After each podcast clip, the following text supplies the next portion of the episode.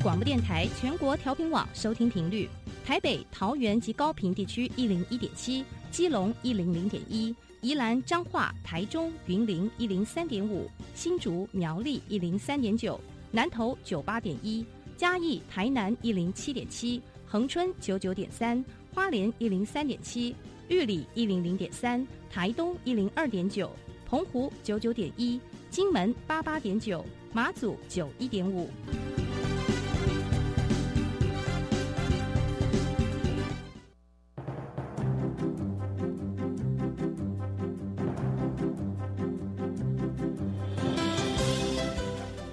教育要怎么做才能使孩子面对未来的社会呢？当我们期待孩子改变的同时，也期待教师的教学方法跟着改变，家长的观念也一起改变，一起携手协力同行。谢若楠老师带您探索自发互动共好的十二年国教新课程，听见台湾教育的改变。欢迎收听《国教协作向前行》。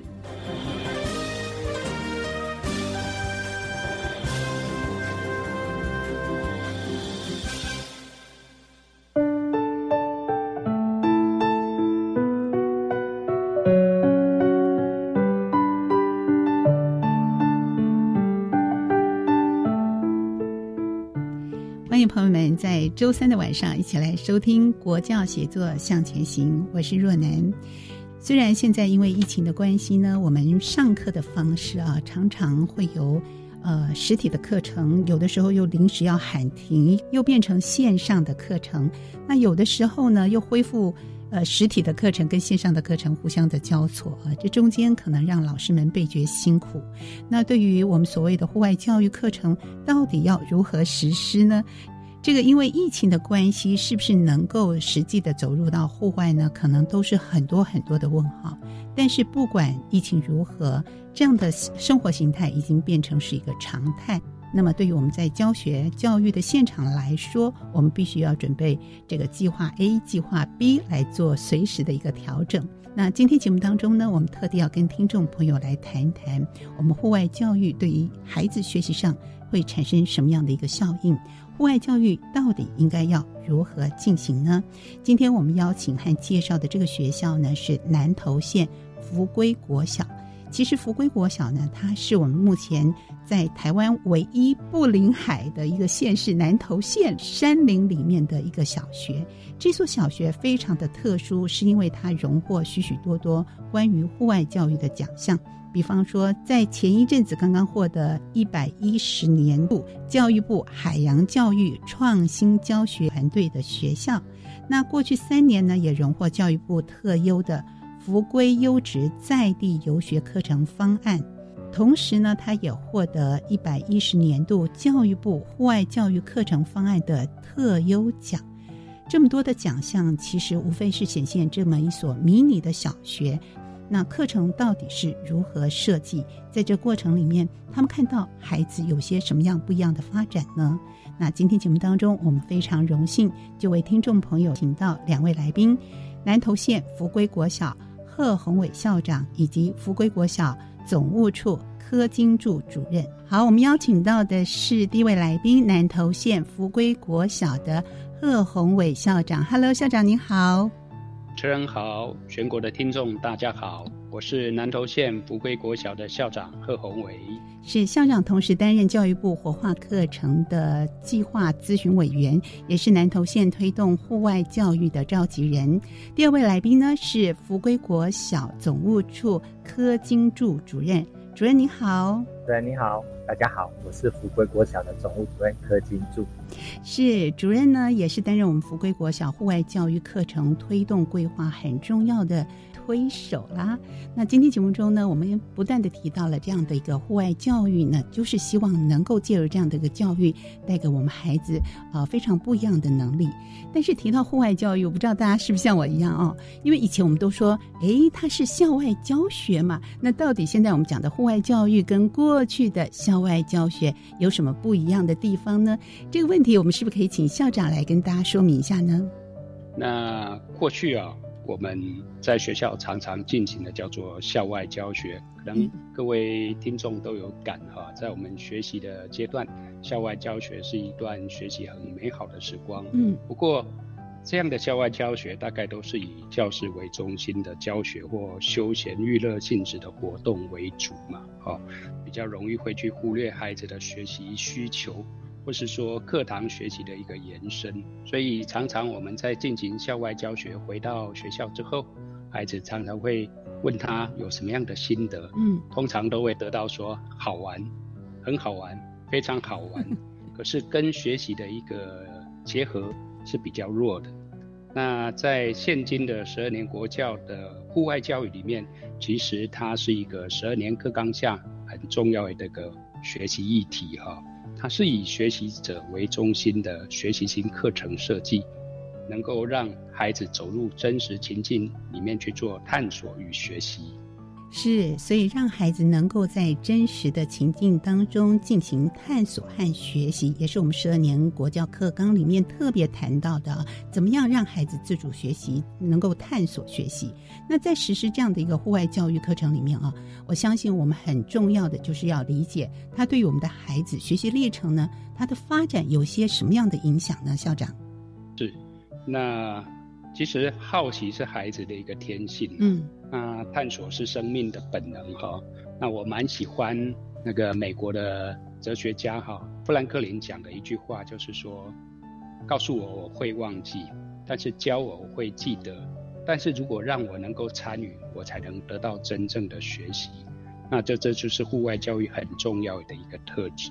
是，我想这几句话真的是说明了啊，真正的学习是要来自于。啊，这样的一个参与的过程和探索的过程，所以来说，呃，它不仅仅是说好玩，真的很好玩，我们出去玩了一趟，而是回到教育的本质里面，我们看到这个探索的重要性。那学校在实施户外教育的学习主题又是如何呢？呃，其实目前呢，在十二年课纲之下，它户外教育的学习主题有四个面向，嗯，一个是观察觉知。提升孩子对于环境的一个敏感性。那第二个面向，它是谈到就是户外生活技能学习跟实践。那第三个一个面向主题是在培育我们孩子能够爱护自然环境，培育他对于环境守护的一个责任感。那最后一个就是校外教学与研究的一个考察。是，那您说的这四个主题，它跟我们说十二年国教课纲里面的核心素养，这中间的关联性又是如何呢？其实，透过这样一个学习主题，呃，能够让孩子产生生活上的一个真正的学习素养，也就是说，把这些他学习到的知识、技能、态度，真正能够迁移到真实情境里面去做学习。那举一个例子来讲哈。在一百零八年，我们带着孩子到合欢山哈的北峰去做登山的教育。那在这个登山教育过程当中，其实它的设计是一个跨领域的课程设计。那两天一夜的过程当中，孩子们他学习到了，他对于自然领域里面学习的植物的辨别。那在登山过程当中，他也结合到了健体领域你在学校做的体能的一个训练。那到了晚上，我们做了关心的活动，这是最精彩的。尤其那个晚上，会让我觉得说，哇，我在孩子的身上看到了学习热情的展现。因为过去啊，我们在学校教星空教育的时候，可能孩子面对就是星象图，或是一大串的一个资讯，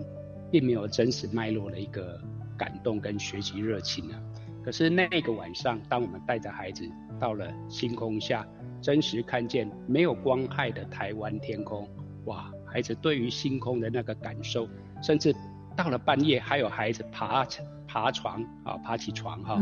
直接到了户外去做星象的摄影，真的让我们非常的感动。那也带动了一个所谓的说，哎，对于学习热情的一个激发。我想这是十二年国教里面谈到的，就是让孩子能够真正的在学习里面展现他的能力。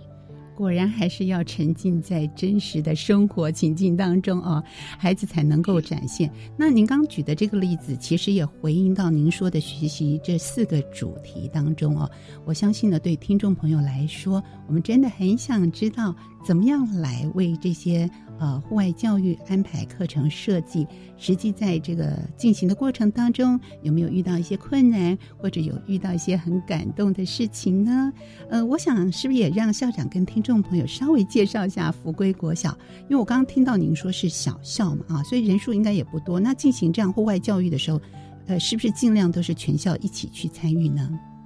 是，呃，福归国小啊，它位于南投县哈，那是一个典型的客家庄啊，学生数。呃，并不多哈，大概目前有五十多位。那我们在进行户外教育的时候，大概会以整体性的考量哈，那以全校性的课程做一个移动，那会考量当孩子不同的年级属性去做规划啊。虽然到了同一个目的地，但是会有各年段的一个课程做不同的设计，让孩子能够在不同的情境之下啊，走出教室，呃，走出书本的一个局限。学习到最真实的一个知识跟素养，是好很小的一个学校，迷你小学啊。那但是呢，我相信在大家一块儿进行户外教育的时候，这个情感的连接也是让我们非常非常羡慕的一件事情。好，对于比较偏远的小校来说，有的时候大家会觉得，哎，好像资源不是很够。那资源不足，有的时候它会是一种限制，可是有的时候呢，也可能是一种转机。接下来，我们是请主任来跟听众朋友谈一谈啊？福归国小的户外教育课程的设计主轴，那户外教育的发展现况又是如何呢？主任，主任好好。那相信大家从那个九年一贯课程开始哦，学校在编那个总体课程计划的时候啊，就会去。分析各校的那个 SWOT 分析嘛，去分析各校的那个本身的哦可能劣势啊，或是优势机会的。那我想经过这么多年的大家的那个计划的撰写啊，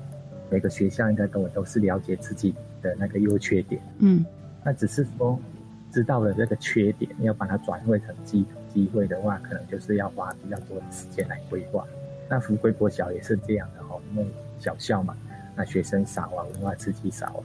那家庭家庭的那个支撑力比较薄弱啊，或是学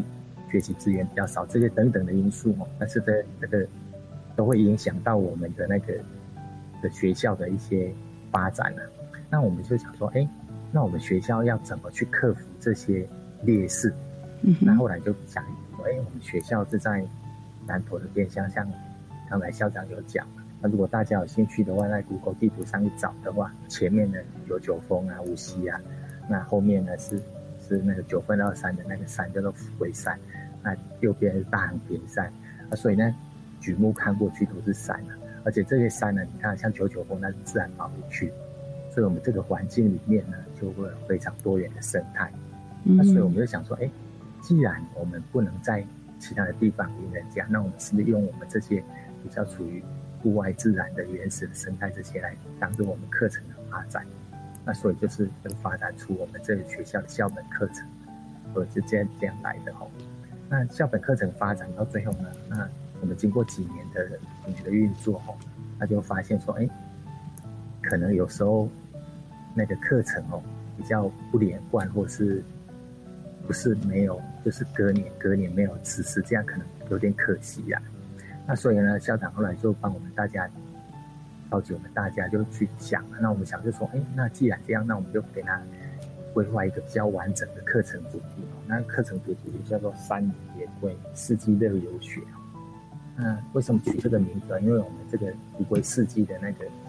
所谓的自然生态都不太一样哦。那所以呢，我们就把它定为，例如在夏天的时候，乌龟这边不是啊，在春天的时候，我们就乌龟这边。哦，有草莓啊，有果树啊，什么非常多。所以我们在春天的时候就变得说，我们是以户外探索这些在地的农产为主。那在夏天的时候，我们就去骑单车；那在秋天的时候，我们就去爬山；那在冬天的时候，我们就把这些成果做艺术的展演。那大概是这样，这是我们的课程步骤。是，真的是群山环绕。虽然有时候在地理位置上好像感觉它比较偏远，资源比较不足，可是你们特地为了嗯，学校来规划这样的课程，结合四季，四季都可以出游，然后结合在地的很多的特色教学啊，所以看起来有的时候我们会呃觉得说，嗯，在偏乡小校资源不足的状况之下，我好像被绑住了。可是事实上，只要我们有心，还是可以开发出来很多很多的课程。我觉得不只是这种四季乐游区啊，还有很多的课程，而且都荣获呃教育部各项奖项。比方说，你们还有一个山水奇遇水沙连这个户外教育课程，也获得一百一十年度教育部户外教育课程方案的特优奖。哎，主任是不是给我们介绍这个呃户外教育的课程呢？好，那这个户外教育叫做 全名叫做山水奇遇水沙连，这是因为它古名字哈。那当初我们会选选这个名字，主要是说，哎，我们运作的运作那个场地，我们跟其他的户外教育在实施的时候，会跟跟其他的学校比较不同啊。我们的学校的户外场地的选择会比较偏向所谓的自然的环境去探索，比较偏向山野教育。那一般的可能有一些学校它，可能会选择例如所谓的。的那个场馆或什么，当然是看各个学校它发展的重点。嗯哼。那因为我们学校就是山野教育或是自然教育、户外教育这边比较接触的机会比较多，所以我们就就可能就是以此为发展，所以我们选择的就比较偏向自然。那这个课程哦，比较特别的地方就是说，哎，我们把那个所有的那个议题都融入在里面。因为你想想看哦，如果现在单一的课程要达到那个十二年国教所谓的自发互动共好的话，在那个课程里面要操作的话，可能就是比较不容易啦。那所以我们就把它变成一个类似主题式、同整式的一个课程，然后把那些议题教育融进去的话，在操作的话，小朋友一次学习可能会比较比较有有那个所谓的脉络上，可能会比较有迹可循，那可能学的会比较完整。这样讲，嗯哼。那我们的课程哦，就是在这样想法、这样规划出来的。那要引导学生去自发互动共好。那在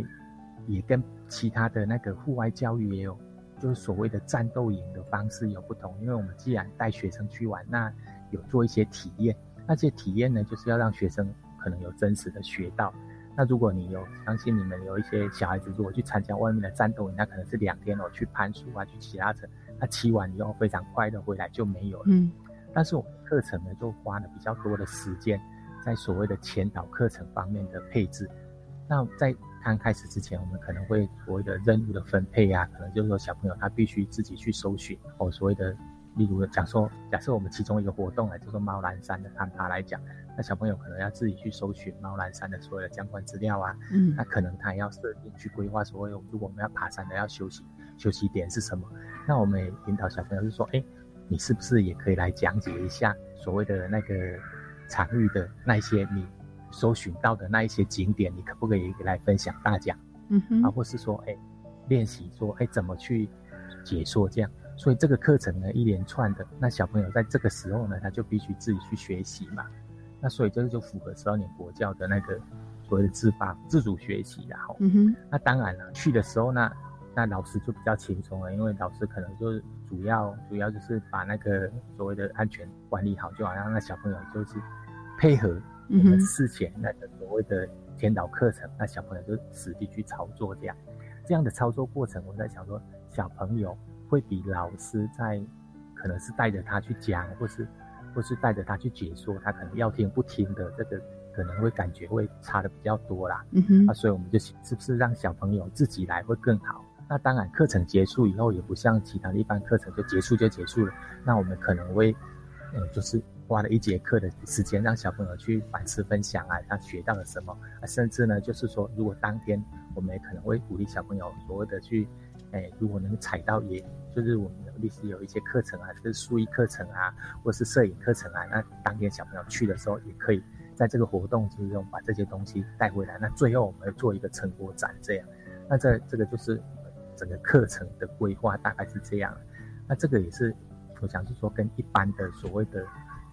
的户外，就是一般的那个校外教学啊或什么比较不一样的地方，这样。是那这样的课程，其实在之前也经过了前导课程的特别的细腻的安排，所以同学们呢可能要主动自发的去搜寻相关的老师给他的布题，然后呢，还要来分享他搜寻到了些什么。在过程里面呢，要去真实的体会。那之后反思跟分享也是相对的重要性。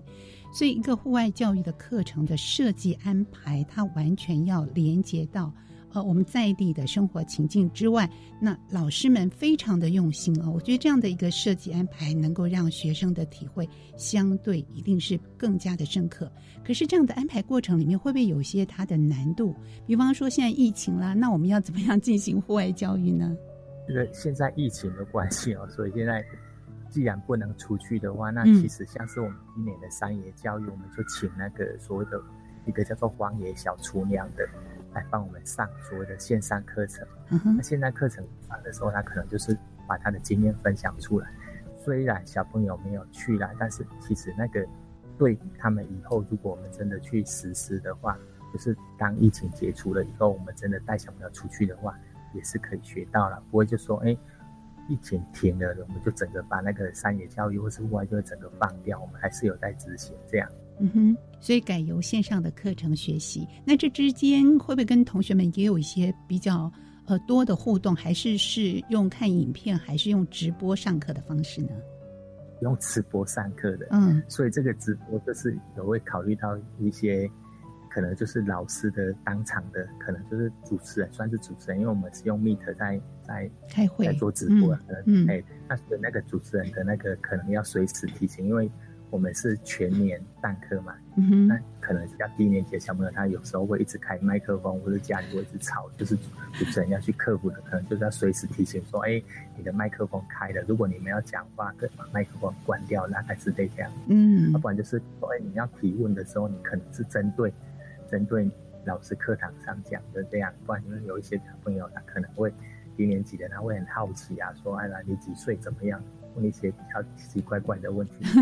好可爱哟！所以因应疫情，即便是我们户外教育，仍旧是要进行的。但是调整和改变互动的方式，或者是线上线下互相搭配的一些方式，能够让孩子的学习永远不中断啊！我觉得这是特别要考验到我们的老师们。那老师们也是特别特别的辛苦，不管是呃。方案 A、方案 B 哦，都要花很多的心思来重新的调整。那对于福归国小来说，其实还有好多好多特色的课程。那户外教育到底要如何进行？怎么样在实践的历程当中，让我们的孩子们有真正的体会、探索和学习呢？我们在下一段节目当中继续请今天两位来宾来跟听众朋友分享。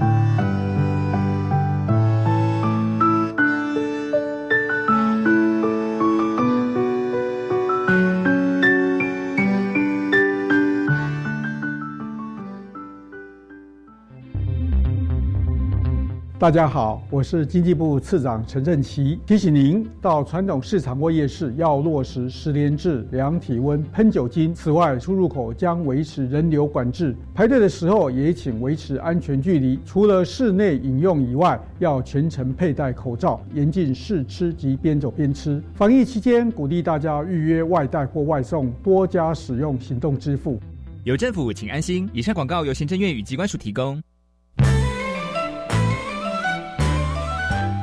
好的老师让学生变得更好。老师们的教育爱是如何用各种创新的方式引导学生呢？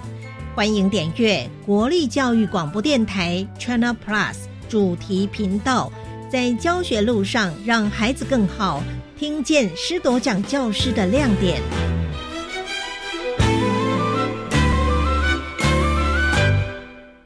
全国学生图画书创作奖得奖作品，即日起到十月二十七号在国立台湾艺术教育馆展出；十月三十号到十一月十四号在国立公共资讯图书馆中心分馆；十一月十七号到十二月五号在嘉义市立美术馆；十二月八号至十二月十九号在国立屏东大学。相关讯息可到艺教馆的网站查询。欢迎参观，一同来感受无限的想象魔力。以上广告是由教育部提供。我是台湾弦乐团，我们都在教育广播电台。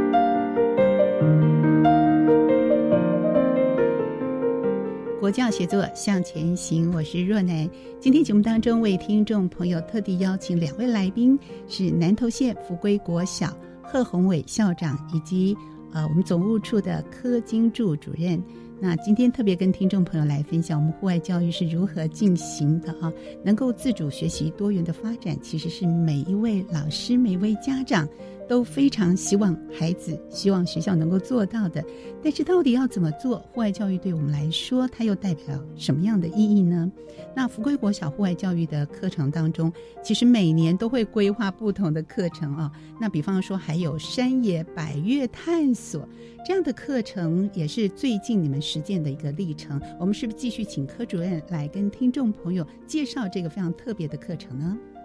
好的，那我们前面有谈过，那福归国小呢，四面都是环山，可以开玩笑说呢，福归国小是一个属于那个山系的学校了。刚才前面有讲过，四周都是山，那所以呢，小朋友有时候在上课的时候，因为他们也知道说我们有举办过，就是历年来都有有上山野教育嘛，那可能在上体育课的时候，有时候小朋友在那边做操作一做，说，哎，他就问你说，老师，老师，要不要去爬一下对面的山？嗯，或是说，哎，老师，老师，我们今年要去爬。哪一座山？有时候问的哦，不一定是那个体能最好的哦，有可能是那个体能很差的小朋友。哦，他明明上山喘得要死，好像那个高山症快发作了，但是他还是问你说：“老师，老师，我们什么时候要再去？”因为我就在想说，哎，是不是山野教育有带给他什么不一样的感觉？我感受他愿意受这种苦来去完成它，这样，这个就是我一直在想的。我们从一百一十年开始哦，就一直在推动。那我们也带小朋友上去爬三千公尺的高山，那我们也走到国境之南的阿朗伊古道，或是我们去系统，我去看那个树冠层的生态。去年我们还去龟山岛，所以这一连种种的都是希望说，哎，我们是不是给小朋友多一点的体验，让他有多一点的感受？那我们也是希望说，哎，这样是不是能培养出，哎比较有自信的小朋友，或是比较有符合素养的小朋友？这样，那。最后呢，我们希望是说，我们的山野教育呢，多年这样推的以后呢，让小朋友就说，哎，去爬山的时候，不要说觉得，哎，我们去爬什么山，爬什么山。他去了以后，也是变成是说，从最早的我们讲说所谓的见山是山的那个登山者啊，初级登山者，最后呢，进化成后去到那边见山不再是山的那个自然关怀者，就是说他能去关怀山的生态，爱护它，保护它。嗯，刚才我们听到了孩子自然而然提出：“老师，我们什么时候去克服挑战对面的那一座山啊？”光是听到这样的提问，我们内心真的是非常的感动。可是主任你也说了，这样的一个呃历练的过程里面，学习的过程里面，是不是也看到了孩子自信心的建立？我们怎么样来评断，或者是您怎么样感受到？呃，是不是也分享一些故事跟听众朋友呢？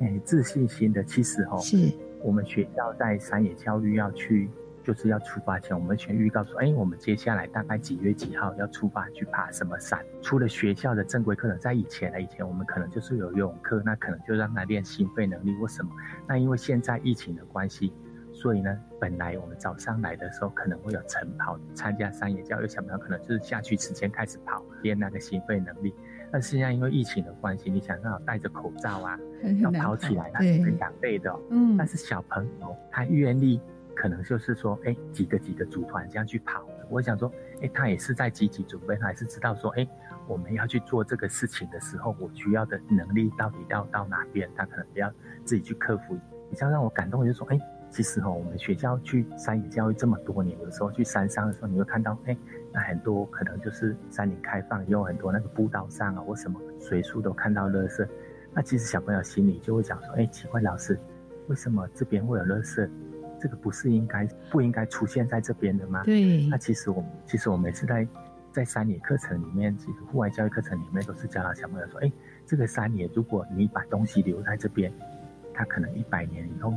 乐色还是在这边。嗯。那所以呢，我们爬山的时候，应该是把我们所有的东西都带下山，类似我们山野这个观念带给他们。那这个观念讲久了以后，你就会发现哦，其实在我们学校哦，如果你没有注意看，有些小朋友。他会默默的捡垃圾，这种感觉就让你觉得说，哎，他不是有人看到的时候要表现给老师看，或是表现给其他人看，他是因为我站在二楼看他从那个操场要回来的时候，他顺手就把那个垃圾捡起来，我就想，哎，我们好像是有成功了吧。至少就说，我们学校的环境他愿意去保护。我想说，如果学校的环境愿意去保护，那以后去到山里面，他是不是也可以去保护我们这个山？不要让它那么多的脏乱这样。对，其实都已经内化到他的内心世界，就自然而然形成了。所以这就是教育最可贵的地方。我们讲素养，素养它就是一种素养，对不对？是呃，山野百越的探索，它是基本上每年都实施规划一次吗？哎，对，嗯，所以我们每年目标大概都会，都会大概有一个大的循环，嗯，就是说可能我们，因为我们离南投仁爱乡的这个这个河湾山最近，所以基本上如果就是说因为可能疫情的关系，它必须当天来回的，对，我们可能就变成是说选择河湾山比较近。那如果比较时间那个疫情可能就放宽了以后，我们就可可能会选择有办法过夜住宿的。那去记得好像是前年吧，对前年前年我们就到花莲的花莲的那个追鹿古道，嗯嗯，那个我相信很多人都没爬过，那小朋友这样爬上去看下去那种感觉，哇，真的是很感动，哇，真的，嗯，那在这个实施的过程里面，会不会有一些嗯体力比较弱啦，或者是年龄比较小的小朋友啊，走着走着可能。原来课程里面说，哎，可能要观察，嗯，这个自然的生态啊。可是他光顾着要走路，其实那个心情已经不一样。或脚力不如人的时候，嗯，他会呃有一些不想走的这种心情。我们怎么样来鼓励他们呢？通常第一次参加的小朋友比较会有这种情形，体力很好，可能就是说他觉得说，哎，我的体力可以的。他没有讲过，就是说，哎，在平地跟高山那个状况是不一样的。嗯，我是说。把状况，那可能必须要更长的体力去负荷，休息的时间可能更少。那在第一次参加的比较会，那会的时候可能就说，哎，其实我们那个整个，因为我们是有分组的啦，所以你看哦，只要体力不行，有的小朋友就把那个随身氧气瓶就拿出来，就往那嘴巴里面找着吸两口，吸两口就好了。嗯，所以其实哦就会互相扶持的，不一定说老师一定要把他背下山这样，但是其实就是最后就是老师可能就是。必须要有人，就是可能就是放慢速度，要有人放慢速度去陪着这几个体力比较不好的同学。但是我们经过这么多年，那个完登率应该是有将近百分之百哦。哇！以前在山下就在那里讲说，我我上不去，我一定上不去，上不去。嗯。最后到山顶剩下十公尺的时候，他是用冲，他说我登顶了，所 以那个整个爆发力就出来。所以他有时候那个人的那个潜力是有时候自己可能自己潜力是想说，哎，我一定不行，我一定不行。啊，其实到了那个场地，他还是可以的啦。哇，百分之百呀！我真的是非常非常的感动哦。这样的一个学习，或者是说户外教育建立起的自信心，您的观察，他会呃学习迁移到我们在课程或是其他领域上的一些学习的一些呃他们表现吗？其实表现的话，应该是讲是说，刚才我讲的那个内化的那个素养，就是他去表现出来的。嗯哼，这个在一般，其实，在一般的那个所谓的我们讲的那正科的领域里面，那些东西可能比较嗯没办法去去操作吧。嗯，那户外教育的话，它可能是在真实的环境里面去去操作的话，所以跟环境比较有接触，跟他的生活环境比较贴近的话。我在想说，要去评量他，就是看他平常的表现，大概就可以知道说他到底有没有内化成素养的。那我们也知道，福贵国小其实近三年也获得教育部特优的。福归优质在地游学课程方案，那这样的一个方案哦，我们知道主任呢花了很多心思去发想筹划，跟校长一起讨论。那到底这样的一个方案有什么独特的地方？它带给我们的孩子什么样的学习效益呢？这个部分我们是不是先请主任跟听众朋友聊一聊呢？福归优质的方案其实它的前身应该是属于特色学校方案的。嗯，那因为我们在也是面临小校嘛，所以我们就是那时候就也花了很多的课程，那但是很多课程出来的时候，可能就没有同整，就可能都比较凌乱，所以在一百零四年的时候，我们就大概就去去把那个课程做一系列的同整，那也去参加那个教育部的特色学校比赛，那第一次参加呢，很荣幸的获得佳作哦，那这个给我们信心，就说，哎，其实偏乡小校的课程，其实只要经过同整，它有一系列的。活动的话，其实这个课程也是一个好的课程啊。那后来我们第二年再去参加特色学校，哎，就是得到特优。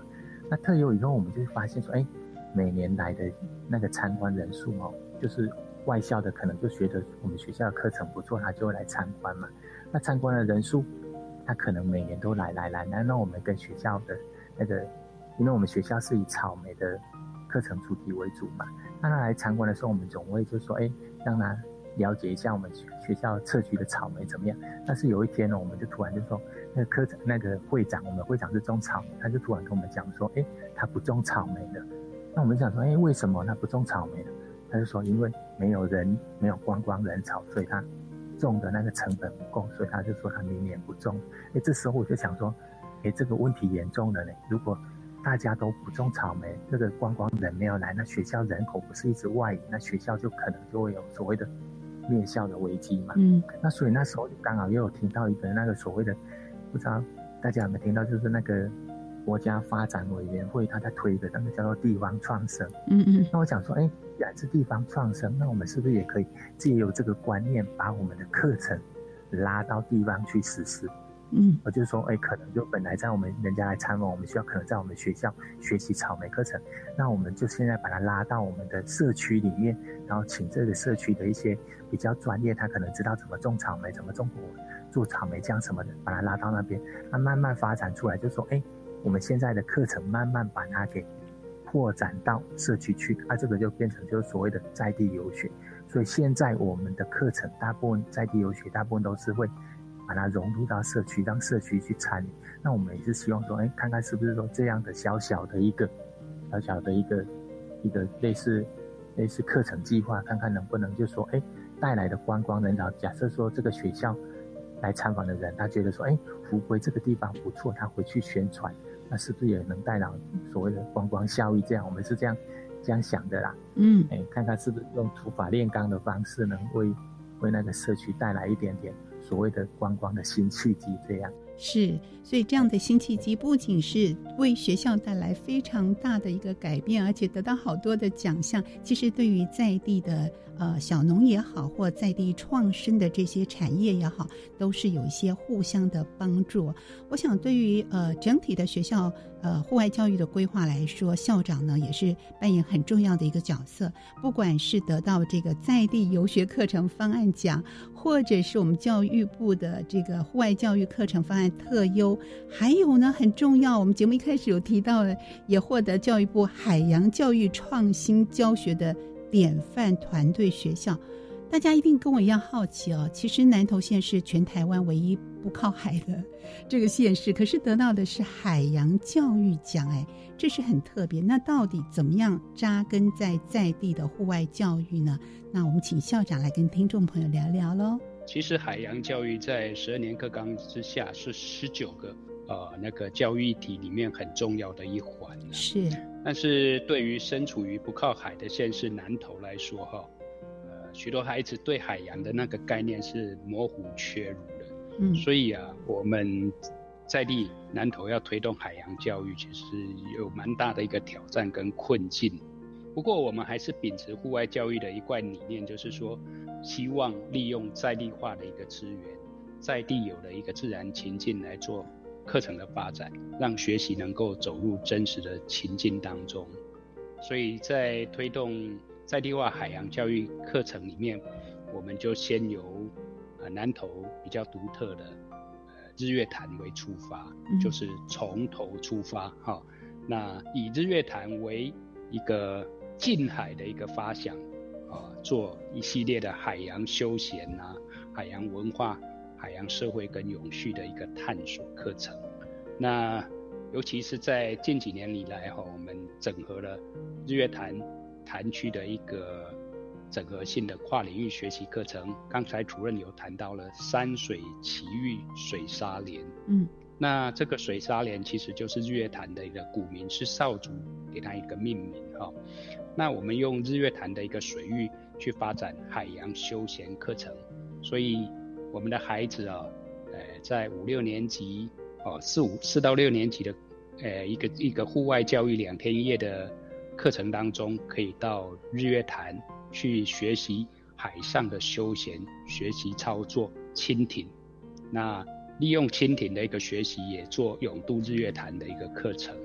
那也在日月潭里面去学习相关的海洋社会文化，呃，海洋的一个运输水运。那从南投的一个在地课程出发之后，我们慢慢也结合了。所谓的海洋走读、奇幻海洋探索型的课程，那在孩子的一个毕业旅行的过程当中，我们就把台湾规划为北、中、南、东的一个海洋学习。那在中部的地方，我们就到了高美湿地，让孩子真正的去体验、感受到说，那哇，那个海洋的一个氛围。那很多孩子其实第一次到了。那个高美湿地啊，嗯，呃，第一次是看到真的山里的孩子看到了海洋，哇，那个惊讶跟 呃，对于生命的一个撼动啊是非常的大，尤其孩子看到那个大大的沙滩上满满的招潮蟹，在那边跑来跑去，弹突鱼在那边弹跳，我想这对于他们的生命留下的一个学习撼动的经验是无可取代的。是，不管是呃校长说到的海洋走读啊，奇幻海洋的探索型，或者是我们前面提到的山林教育，跟大自然结合的这种户外教育，其实无非都是希望带给我们孩子很深很多的。自然探索，那我相信这也是对我们十二年课纲的素养导向教学，呃，这中间的连接也是非常深的。我们今天非常非常的感谢，呃，贺校长跟我们科主任在节目中来为听众朋友特别介绍福归国小的户外教育，那么同时呢，带来很深刻的体验。谢谢两位在节目中的分享，谢谢。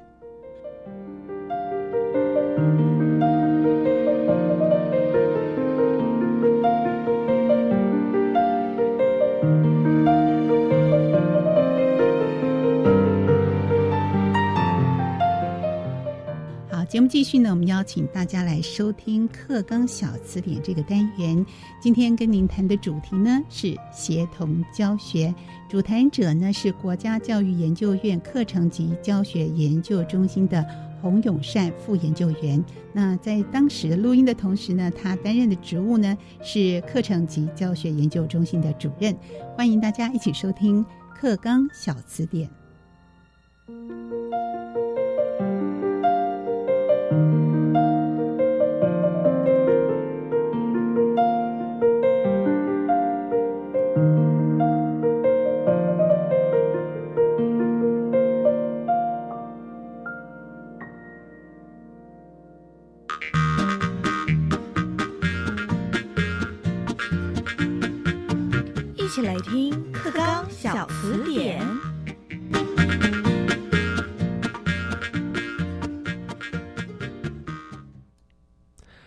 小词典，大家翻字典。各位听众朋友，大家晚安，我是范登伟，欢迎准时在今天的晚间六点五十分收听我们的课纲小词典。好，两个礼拜前呢，我们提到了共同备课的重要性，最主要就是希望那么能够促进教学还有学习上面的效益，帮助老师跟学生都能够在教与学这方面有更大的收获哦。那进行完备课过后啊，接着老师就要来正式的上台授课了。不过不只有共同备课，需要教师群体一起来协助发抢课程而已哦。协同教学同样也需要整个老师群体的帮忙来完成一堂课的教学。那不过啊，协同教学的目的跟实行的方式又是如何呢？还有，在这个协同教学希望所达到跟教与学的成效又是如何呢？今天的课纲小词典呢，我们就要带听众朋友一起来了解，共同备课完之后，那么在协同教学这方面有什么样子的这个特别之处，来带听众朋友更加认识。好，今天参与我们讨论的是国家教育研究院课程及教学研究中心的主任洪永善主任，来帮我们解释这个名词。主任晚安。各位听众，晚安。好，我们今天首先要请主任告诉我们，因为我们上礼拜有讲到的，就是这个共同备课的部分嘛。是。那老师在备课完之后呢，共同备课完之后，可能会进行的是教学的层面。那今天我们谈到的主题是协同教学，我想先请主任帮我们跟听众朋友解释一下协同教学的名词解释跟它的意义，在十二年课纲里头是什么呢？是，呃，延续着个呢共同备课的精神，协同的教学很重要的。这次的呢新课纲非常的强调跨领域还有跨科目的一个课程跟教学的实施。那么协同教学，也就是呢让不同专长的老师，他能够呢应应着学生他的一个适性的需求，还有课程一个呢设计上头，他可以一起呢共同来指导教学。哦，所以他是可以在一堂课之内就把这协同教学给我们。是的，一堂课呢可能会有出现了两个老师，那么因为不同的一个呢专长，当然很重要的呢，它是因应学生的学习和适性化的一个需要，还有很重要的呢就是回应到我刚才有说的啊，新课纲很重视在跨科目、跨领域的这样的教学。好，所以呢，那在这个协同教学部分，其实可以。我们刚刚主任有讲到，是一个课堂里面是可以依照学生的需求不同哦，是可以其实有两个老师出现，那么来共同做教学的哦。想要请教一下主任，就是他在协同教学的部分，在课堂上老师们要怎么样子去进行，才能让这个课程进行的更顺利呢？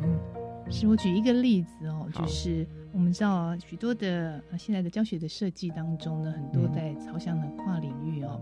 那么有一个例子，在高中呢，有一门课呢，它是希望呢，要让学生因应呢不同的使用者的需求呢，来设计灯灯灯具灯光灯具哈。是，那这个设计灯具呢，它牵涉到呢不同的领域，呃，例如有。艺术专长的，嗯哼，有数学，嗯，有呃健康护理，健康护理是的，健康护理的，然后还有对，还有物理的，嗯，电学啊等等。那么怎么让呢不同的老师呢，他的因着他的一个学科的专长的背景，大家呢能够除了共同备课之外呢，他还有机会呢，随着他的教学的设计的需要呢，来进行呢协同教学啊。嗯，那么呃举个例子呢，例如可能在呢健康护理的时候呢。哎，他就会呢带入到一个提问，很重要的就是我们怎么样子能够感同身受一个高龄者他的一个视力问题，他可能在视力的方面比较差，对，比较差，退化了。那他所眼中所看到的世界，他怎么样子同理他的一个需求，然后反映到呢整个灯具灯具的设计。那么这对于艺术的老师，对于物理老师，其实都是一种的学习。嗯，所以呢，透过呢在一起的协同的教学呢，我们就可以看得到呢，这护理老师他会呢引导学生去体验不同视力的需啊的问题，他眼中所看到的世界跟他的需要，然后呢，这个艺术老师呢，他会从那个设计的一个观点呢，他可以引导呢学生怎么样子把这个需求，把它呢转化成一个界定清楚的问题，开始呢进行呢整个这个模型的一个设计。是这些呢，都是经由协同教学过程当中，其实老师呢他就有机会来指导学生。一般的学生呢，大概有三十位，他就可以开始进行分组。让呢老师他也可以因着协同的一个教学，他可以呢开始呢进行了差异化适性的一个呢教学的设计。差异化适性教学，所以这所有的老师都会聚集到这个课堂里面，然后把学生分组之后，再进行这样子。呃，刚刚您提到说，呃，设计灯具部分这样课堂的教学吗？